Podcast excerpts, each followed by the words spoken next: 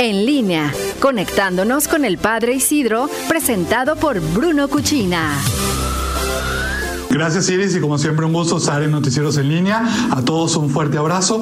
Esta semana bastante intensa. El sábado el Papa Francisco en Asís firma su tercera encíclica, una encíclica de carácter social, Fratelli Tutti, el título es en italiano, aunque el Papa la escribió originalmente en español, muy recomendada a todos a sacar mucho provecho de ese gran tesoro que nos regala el Papa. El Papa le escribe en este periodo de la pandemia que le permitió agregar unos, unos elementos de mucho valor y de mucha calidad para nosotros como seres humanos salir adelante.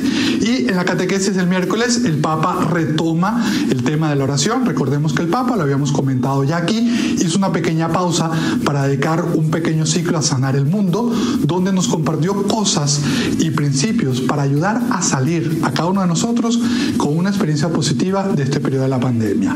En esta catequesis donde el Papa retoma el tema de la oración, hoy nos comparte al profeta Elías y nos comparte algunos puntos importantes que quisiera que de la misma voz del Papa los escucháramos para poderlos aplicar en nuestra vida.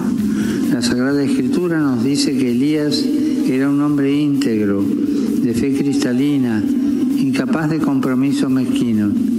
Y no obstante, las pruebas difíciles que tuvo que afrontar, permaneció siempre fiel a Dios. La oración era su fuerza vital. Esta le permitió defender el primado de Dios ante los falsos profetas de Baal en el Monte Carmelo. Y lo hizo también consciente de sus propias fragilidades. El fruto de la intimidad con el Señor en la oración no puede ser otro que el amor concreto a los hermanos y hermanas a los que Jesús nos envía. La oración y la caridad hacia el prójimo van de la mano. Como siempre, un gusto haber compartido esta información.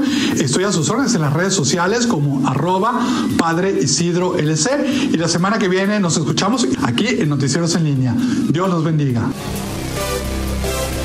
Bruno Cuchina presentó En línea con el Padre Isidro.